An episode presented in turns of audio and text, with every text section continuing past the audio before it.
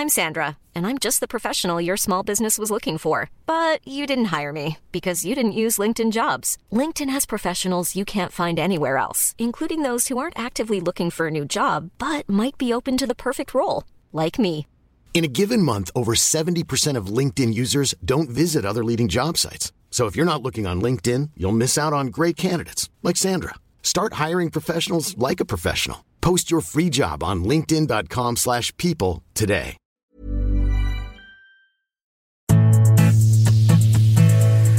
Hola a todos, ¿cómo están? Sean bienvenidos a un episodio más de Oyendo Letras, un espacio del Universal de lectores para lectores. Yo soy Deyanira Castillo y en esta ocasión les traigo la reseña de Persepolis, una novela gráfica escrita e ilustrada por Marjan Satrapi. Así que pónganse cómodos e imaginen Oyendo Letras. Imagina, vive, siente. Oyendo letras. ¿Dónde me quedé? Ah, ya. Antes de comenzar, hablemos un poco de la autora, Marian Satrapi. Ella es una mujer franco-iraní que eh, se dedica a ser historietista, pintora e ilustradora. Sus novelas más importantes han sido Bordados y también la más reconocida que es Persepolis. Esta última es una novela gráfica basada en toda su niñez y parte de la adultez, donde muestra sus vivencias a través de la revolución islámica. Pero entremos un poco más en contexto de qué trata Persepolis. Sinopsis.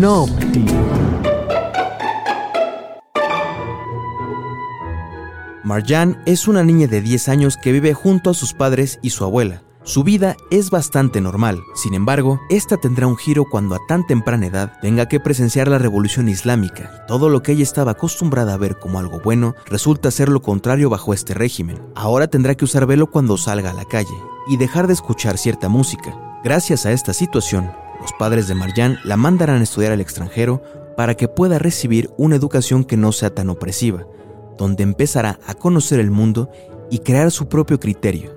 ¿Qué pasará cuando Marjan regrese a Irán? Sinopsis.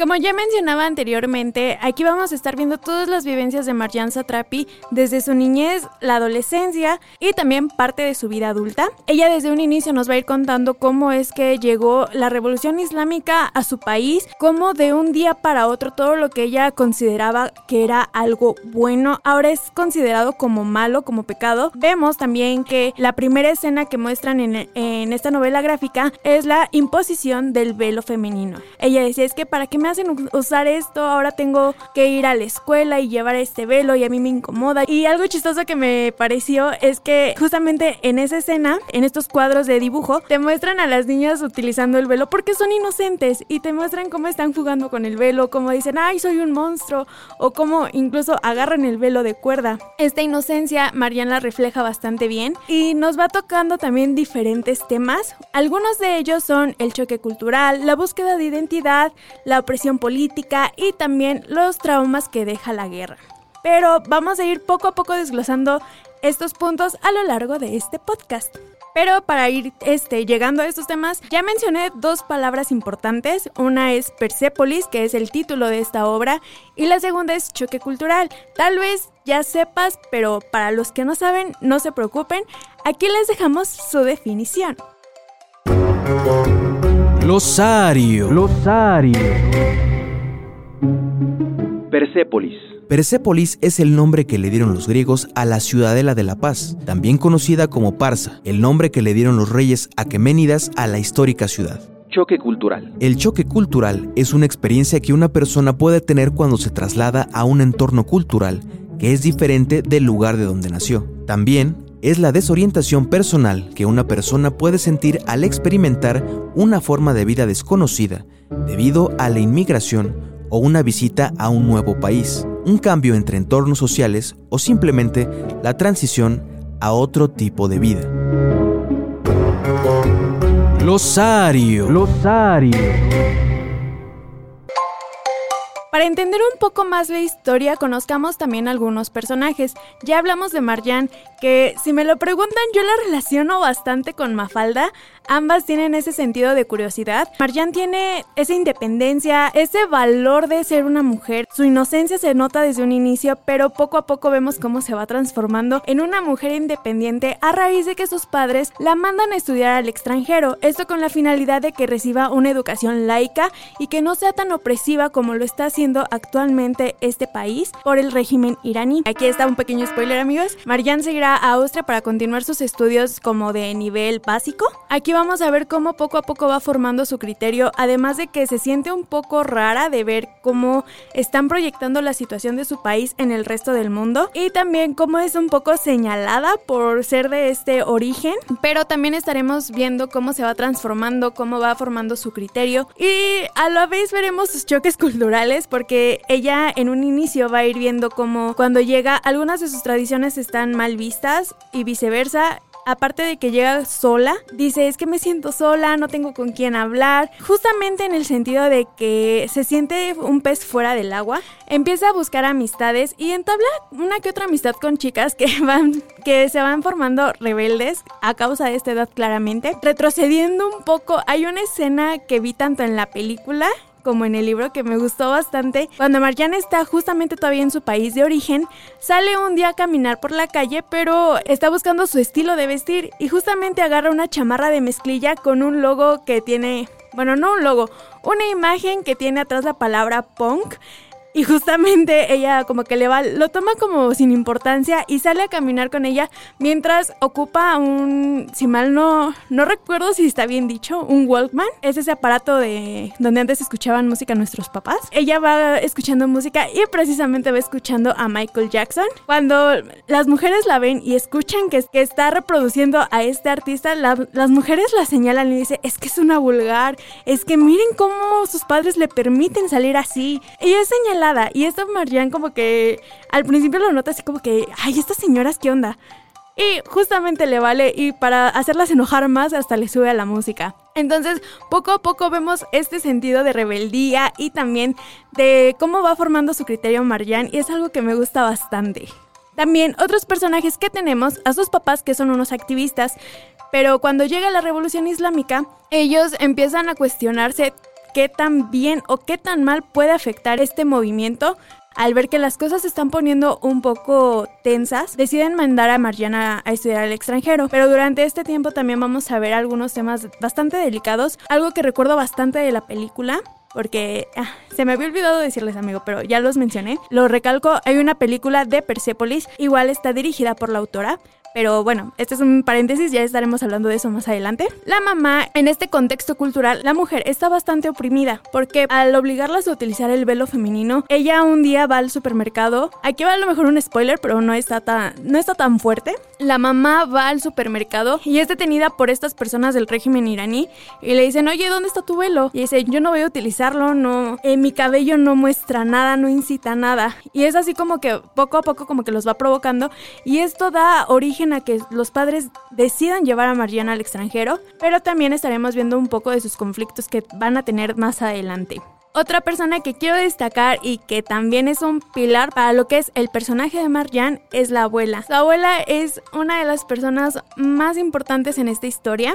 Obviamente su abuela la incitaba a ser una mujer independiente. Desde chiquitas, estas tres personas, tanto sus padres como su abuela, la incitaban a ser una persona eh, justa, que buscara el bien y veían ese potencial, la instruían demasiado para que fuera una persona hecha y derecha. Pero obviamente cuando llega este nuevo régimen hay esta separación y cuando regresa Marjan nota que ambas notan como que hay esa barrera que las distancia pero que poco a poco podría desvanecerse o incluso agrandarse un poco más por estas nuevas diferencias culturales. Otra persona que quiero eh, rescatar de esta novela gráfica es a su tío, que es el tío Anush. Él es una persona con la que Marjan está muy encariñada porque también le demostraba ese sentimiento de que, bueno, no sentimiento, hacer una gran persona, cosa que realizó, pero cuando... Aquí va un pequeño spoiler amigos, lo siento. A raíz de que su tío tiene una diferencia ideológica bastante diferente, es encarcelado por tener una ideología errónea para esa cultura y por ello lo encarcelan y hay una escena, no la tocan a fondo, pero nos dan, a, nos dan a entender el destino que va a tener su tío. Ya hablé mucho de Marianne, pero creo que es importante porque es nuestra protagonista y vamos a ver aquí a lo largo toda su transición. Ya les he mencionado que desde chiquita tiene esta independencia y también este sentimiento de fuerza de buscar siempre el bien.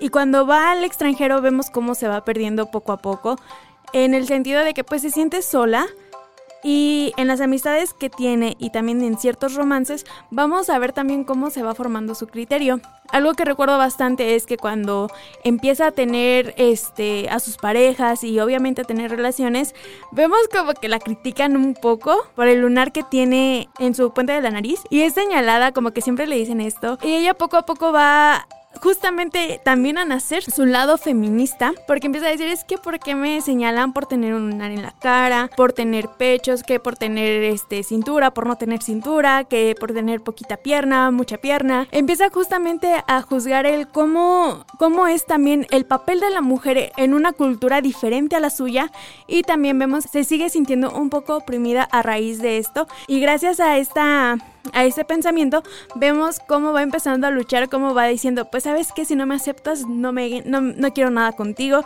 Y es gratificante, es muy, muy emocionante ver cómo va, cómo va cambiando esto, cómo va percibiendo las cosas de una manera diferente. Pero este choque cultural, siento que se puede ver de una forma de doble filo, ¿saben? Bueno, no de doble filo, sino de doble perspectiva.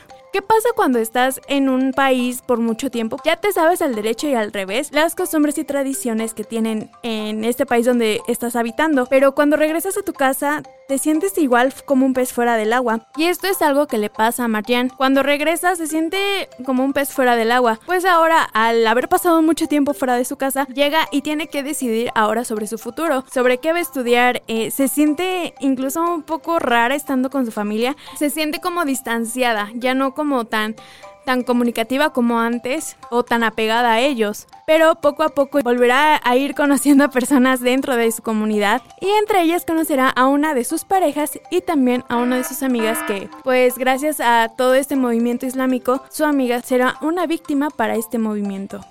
Pero bueno, para aligerar un poquito las cosas, ¿ustedes saben cuáles son las diferencias entre una novela gráfica y un cómic? Porque seguro están diciendo ahorita de que es que porque dices novela gráfica a un cómic. Y la verdad es que hay mínimas diferencias entre una novela gráfica y un cómic. ¿Sabías que... ¿Sabías que...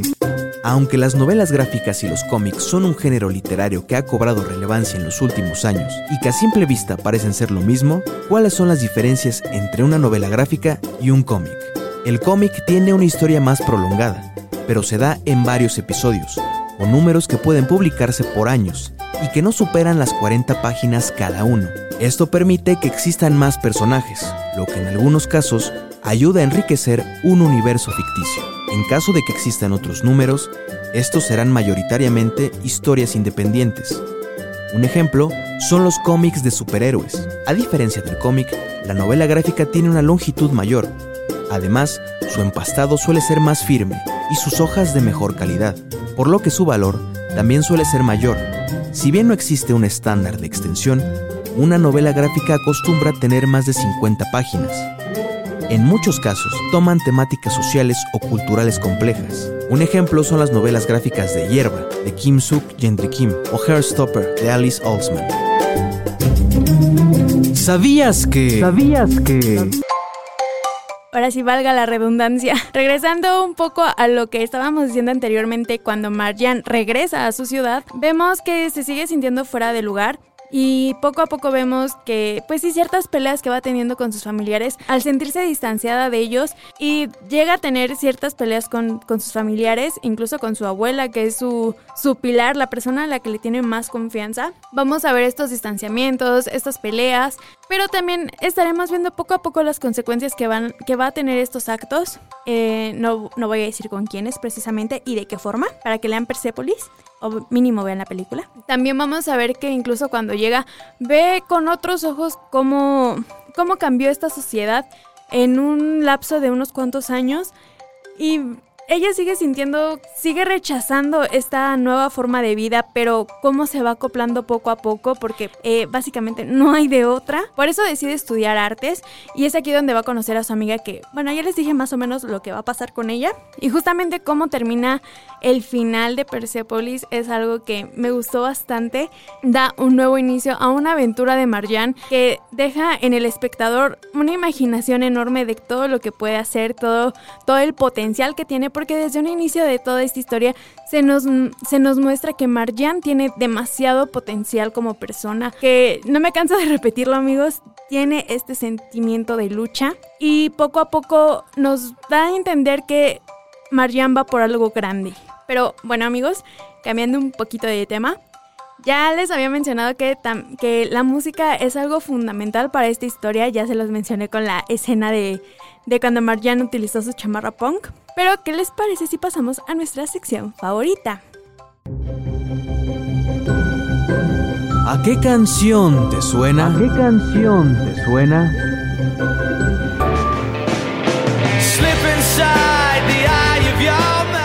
Como ya les mencioné, también la música es algo que marca mucho este libro. Una canción que me recordó bastante a esta historia fue la canción Don't Look Back in Anger de la banda Oasis. Esta canción está escrita desde un toque más humano, habla precisamente de la guerra. Por ejemplo, Marjan siempre se ha quejado desde niña el cómo notaba este, este nuevo régimen, esta nueva revolución y justamente cuando regresa ve que tanto afectó en la sociedad. Por ejemplo, hay una frase dentro de esta canción que dice hay alguien jugando con el mundo. Y si lo enfocamos desde la historia de Marjan, vemos que hay personas que están luchando por tener el control de su país, obviamente afectando a terceros. Un ejemplo que les puedo dar es la represión política que estaban sufriendo también la censura que está pasando este país actualmente. Justamente Marjan vivió eso cuando pasó lo de su tío. Es encarcelado por tener una ideología completamente diferente a la que estaba en este movimiento. Es por ello que también siento que esta canción queda bastante bien, pero esta es mi recomendación. Si tú ya leíste esta novela,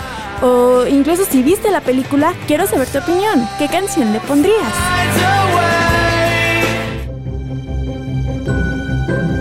¿A qué canción te suena? ¿A qué canción te suena? Ya si me preguntan si les recomiendo el libro o no, la respuesta es que sí, amigos.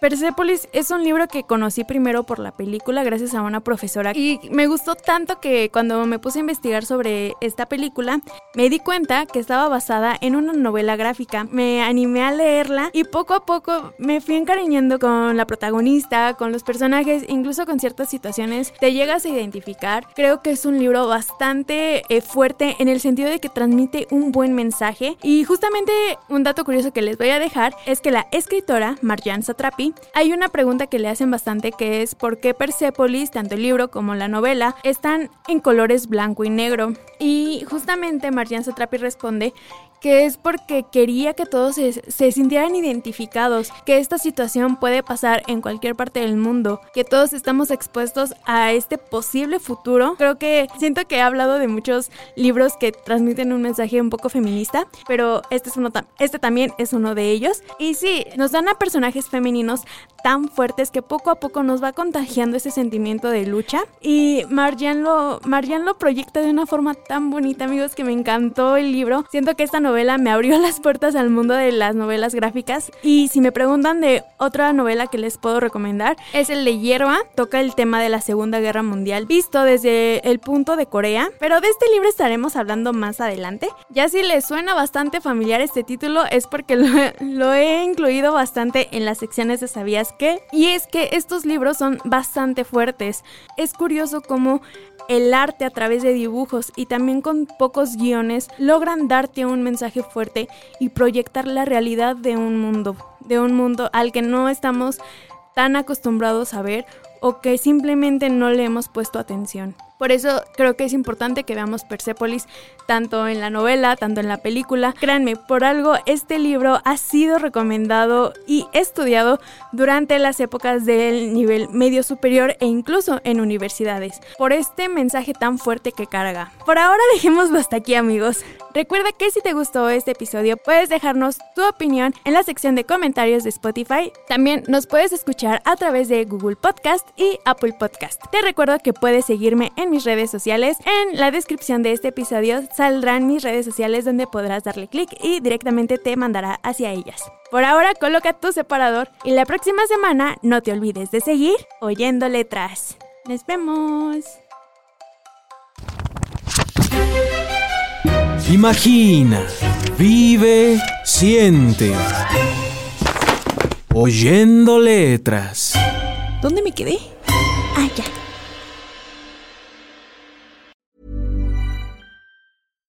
When we're on a budget, we still deserve nice things. Quince is a place to scoop up stunning high-end goods for 50 to 80% less than similar brands. They have buttery soft cashmere sweaters starting at $50, luxurious Italian leather bags, and so much more. Plus, Quince only works with factories that use safe, ethical, and responsible manufacturing. Get the high-end goods you'll love without the high price tag with Quince. Go to quince.com/style for free shipping and 365-day returns.